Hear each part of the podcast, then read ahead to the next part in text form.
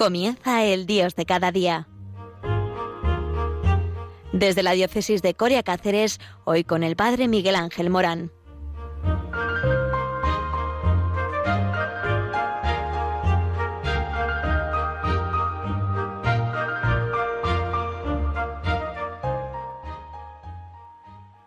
Muy buenos días desde el centro de España allá más hacia el oeste, desde Madrid a Cáceres, Radio María en el Dios de cada día. Y como es un Dios de cada día, es un Dios que nos une en su amor misericordioso. Y todos formamos esta familia de Radio María que nos beneficiamos de ese amor misericordioso y de ese manto de María que nos alberga a todo y nos protege de todo mal. Eh, por eso, con una tranquilidad y una paz inmensa aquí en las ondas de Radio María en el Dios de cada día. Saludamos al Padre José Benito de allí, de Madrid, ¡Ey, Padre! Y a todos los voluntarios eh, de Madrid, eh, del voluntariado Nuestra Señora de la Almudena. Y desde aquí, desde acá, desde el voluntariado de la Virgen de la Montaña, nos saludamos y nos unimos en ese abrazo virtual precioso de aquellos que somos llamados hijos de Dios, la fraternidad inaugurada por Jesucristo, el príncipe de la paz. ¿Y por qué digo esto? En el Dios de cada día no podemos ser ajenos a las noticias que nos llegan, los tambores de guerra de Ucrania. Incluso nos llegan a decir que la guerra eh, ya está, por así decirlo, eh, diseñada, confeccionada y decretada, hasta tal punto que el Pentágono dice, ya mañana podemos tener una guerra en Europa. Ante todo esto, eh, ¿qué decir? ¿Qué decir? Desde estas ondas eh, que intentan evangelizar y que intentan eh, promover, por lo tanto, la paz. Hemos dicho que Jesucristo es el príncipe de la paz. No podemos decir otra cosa que lo que dice Mateos 5.9. Eh, no podemos empezar de otra manera.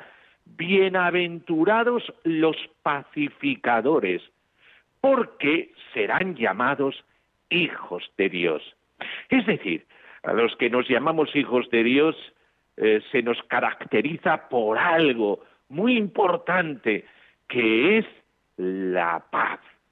Quizás sea más fácil identificar lo que no es paz que precisar el significado de paz. Mirad, ahora que hemos estado en un confinamiento recientemente y que hemos visto tantas casas destruidas porque eh, dentro ha habido una guerra. ¿eh? Y es verdad que no se habla de otras muchas familias que han salido del confinamiento más reforzadas y con más amor, pero no podemos negar eh, que existe dentro del hombre una lucha, una lucha interior y que esa lucha interior muchas veces tiene su expresión en las relaciones humanas y en las relaciones familiares.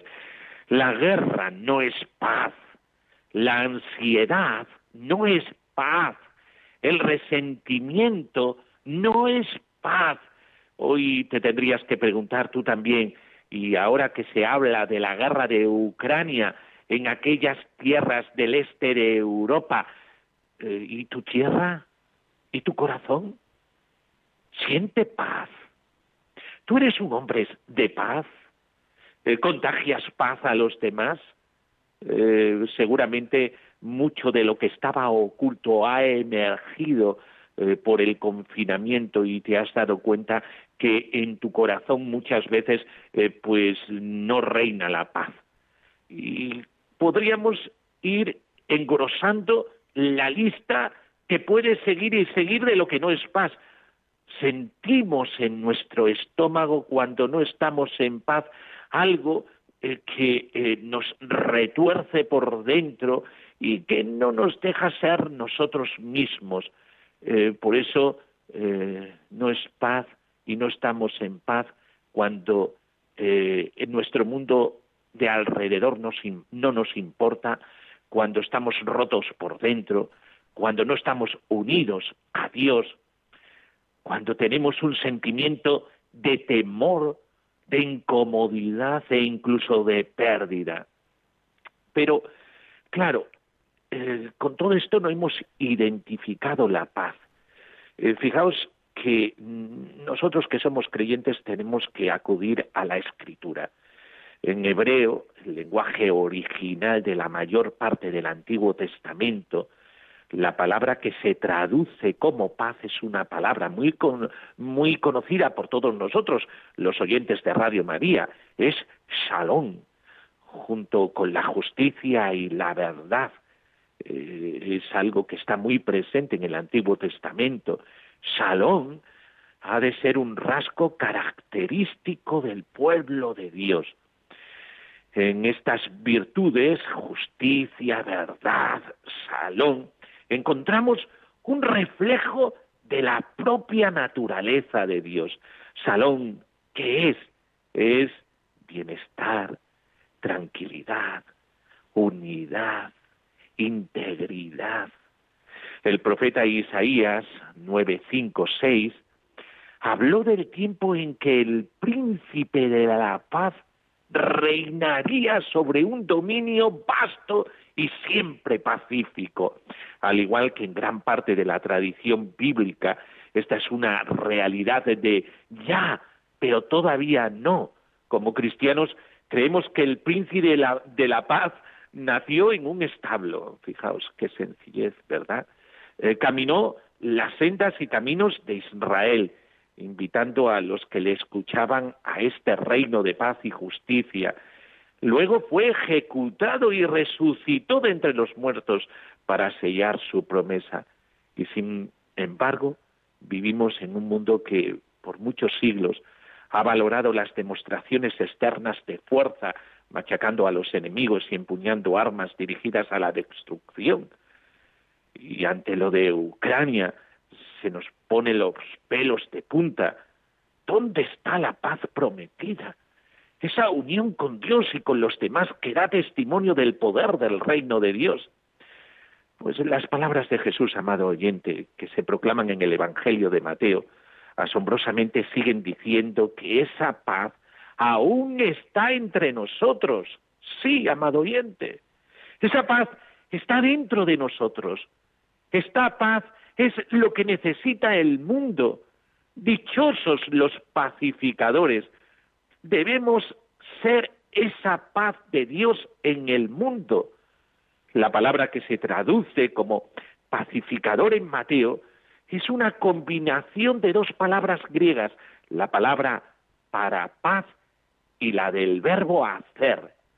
Conlleva la connotación de acción y algunos incluso la traducen como quienes trabajan por la paz, como otra manera de recordarnos que la paz es algo que exige esfuerzo. Pero, ¿qué tipo de esfuerzo? En primer lugar, y lo más importante, reconocemos que la paz es un don que Dios nos ofrece. En su carta a los Colosenses 1.20, Pablo parece estar citando lo que podría haber sido un himno cristiano eh, de la iglesia primitiva, eh, cuando dice eh, que la misión de Cristo era reconciliar todas las cosas con Dios, logrando la paz por la sangre de su cruz. Nuestro primer esfuerzo, por tanto, es la obra de recibir este don tan caro y dejar que arraigue en nosotros. ¿Esto cómo lo conseguimos? es que no hay otro camino. Estamos llamados a ser personas orantes, es decir, no hay otro camino. Es el encuentro con el Señor, es la oración que parece eh, que eh, va engranando eh, todo aquello que no cabía en nosotros es aquello que nos da la integralidad, es aquello eh, que nos construye, que pone cada cosa en su sitio, que hace que las estrías coincidan. consideramos lo que dentro de nosotros se resiste a la paz que nos ofrece Cristo, qué mensajes niegan su valor y qué estándares culturales disminuyen la paz de Cristo en nosotros. Por eso eh, la paz la conseguimos cuando nos comprometemos a realizar en nuestra vida la voluntad de Dios. Es esta una tarea de entrega, pero también de una comprensión intencionada del don que nos ofrece Cristo una y otra vez en los relatos del el Evangelio. Por ejemplo, ¿cuál es el saludo del resucitado? La paz esté con vosotros. Ese es el saludo del resucitado. ¿Qué nos trae el resucitado? Nos trae la paz. La paz también exige un esfuerzo de determinación. En Efesios 2, 14, 22 leemos, porque Él, Cristo, es nuestra paz, el que de los dos pueblos hizo uno derribando el muro divisorio, la enemistad, anulando en su carne la ley con sus mandamientos y sus decretos para crear en sí mismo de los dos un solo hombre nuevo, haciendo las paces y la reconciliación con Dios a ambos en un solo cuerpo, por medio de la cruz, dando en sí mismo muerte a la enemistad. Vino a anunciar la paz, paz a vosotros que estabais lejos y paz a los que estaban cerca. Por él, unos y otros, tenemos libre acceso al Padre en un mismo espíritu. Si esto lo escuchara Ucrania y Rusia, ¿verdad? ¿Cómo cambiarían las cosas? Leemos que Cristo es nuestra paz, que destruye la barrera entre el espíritu y la carne, aquello que se desea hacer la voluntad de Dios y lo que se resiste a ella. ¿Nos podemos permitir imaginar tales fuerzas reconciliadoras obrando en nuestro mundo? ¿Podemos pasar de imaginarnos ese tipo de integridad a actuar de tal modo que lo realice? ¿Cómo tú trabajas por la paz? Pues ante esta pregunta vamos a hacer una pequeña pausa y vamos a reflexionar cómo en nuestro corazón vivimos esa paz.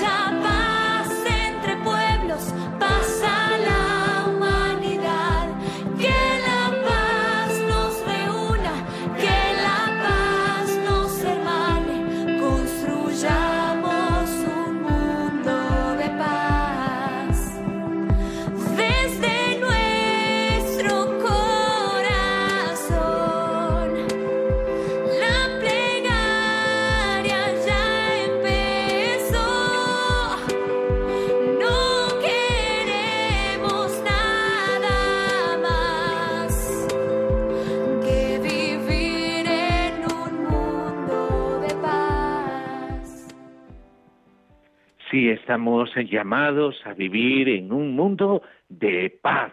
Y este es el anuncio que nos hace Jesucristo y que todos los seguidores de Cristo estamos llamados a caminar por esa vía de la paz, ese camino trazado por Cristo es seguir sus huellas pacíficas. Estamos en Radio María, en el Dios de cada día y ante tambores de guerra en Europa, eh, nosotros hablamos de paz. En estas ondas de Radio María hay tantos, tantos, tantos eh, que se burlan de estas ondas y sin embargo este anuncio de la paz nunca podrán acallarlo si no fuera Radio María, sería otro medio, pero allí donde haya un cristiano, se hará un anuncio de paz. Es este ministerio de reconciliación de Cristo y sus seguidores que convierte a extraños, a extranjeros, a peregrinos, a todos en conciudadanos con los santos y miembros de la casa de Dios, como dice Efesios 2.19 en el Sermón de la Montaña, usando el mismo lenguaje de intimidad, Jesús dice que los pacificadores serán llamados hijos de Dios.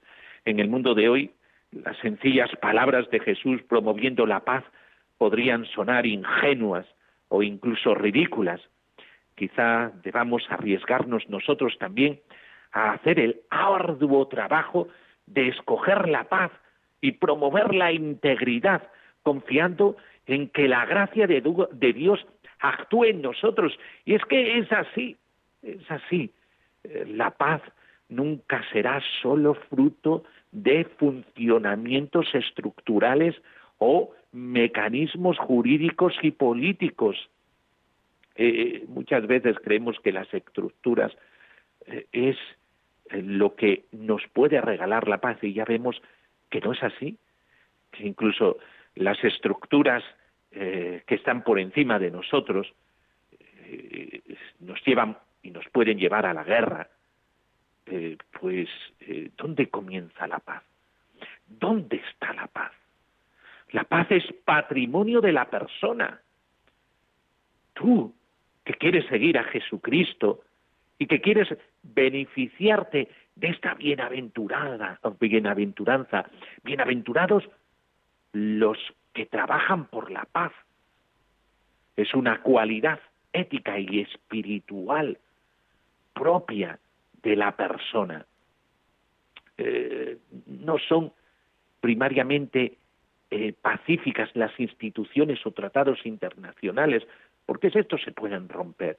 Pero lo que hay en tu corazón, eso sí que permanece. Pacífico es ante todo el hombre, cada persona capaz, por don de Dios y por virtud propia, de vivir una relación no conflictiva consigo mismo y con los demás. Por eso, de ahí que la paz sea la riqueza humana propia de los hombres de paz, de los pacíficos, y que jamás pueda haber estructuras de paz sin hombres de paz, personas pacíficas. Con demasiada frecuencia en el pasado ha existido la ilusión de que mecanismos o procesos estructurales garantizaran un mundo de paz sin necesidad de hombres pacíficos. Pero la paz proviene de los hombres que siembran la paz a su alrededor. Y por eso esta llamada desde el Dios de cada día. ¿Y tú? ¿Eres hombre pacífico en casa? ¿Cómo tratas a tu mujer? ¿Cómo tratas a tu marido? ¿Cómo tratas a tus hijos? ¿Cuál es la relación que tienes con los vecinos? ¿Qué es lo que llevas al trabajo? ¿Tu presencia ensombrece las relaciones laborales o siempre es un vínculo de paz para los demás. Por eso, este don que procede de Dios lo debemos cultivar como pacificadores y tiene que ser un don que esté muy presente en el corazón que se encuentra con Cristo. Por eso hemos dicho antes que es importantísimo el encontrarse con aquel que es príncipe de la, de la paz. El Señor es aquel que nos hace pacíficos, es aquel que lleva actitudes y soluciones de paz. Por eso, del Pacífico es el modo de ser, es aquel que implica y se implica en la acción de pacificar. La acción pacificadora es concreta y realista. Y por eso es tan importante este don, este don que esté vivo en nuestro corazón. Por eso, nada, nos espera la paz. El Señor nos dijo en Juan 14, 27, os dejo la paz, mi paz os doy. No os la doy como da el mundo la paz. El mundo da la paz a través de la disuasión. Y ya sabéis cómo es la disuasión. ¿Quién tiene la bomba más grande, verdad? Sin embargo, nosotros realmente tenemos una bomba que palpita y que esa bomba que palpita es el corazón de Cristo. En la medida que nos unamos con Él, seremos constructores de paz. Ojalá el fruto de tu corazón sea la paz, la paz que proviene del don de Dios.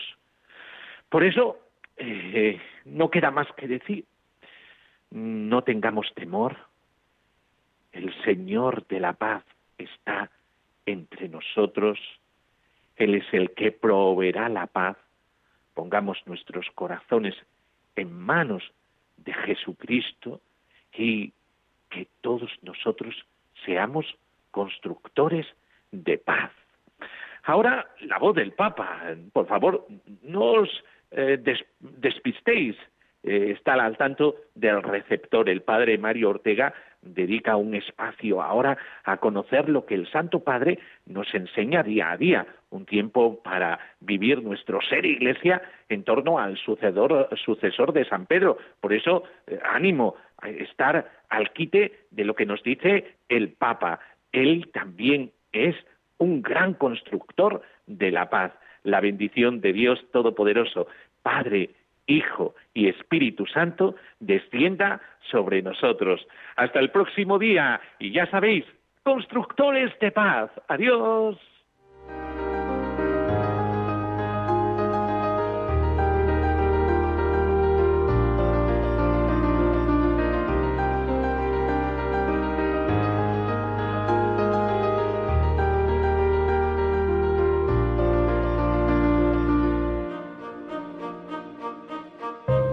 Finaliza en Radio María, El Dios de cada día. Desde la diócesis de Coria Cáceres nos ha acompañado el Padre Miguel Ángel Morán.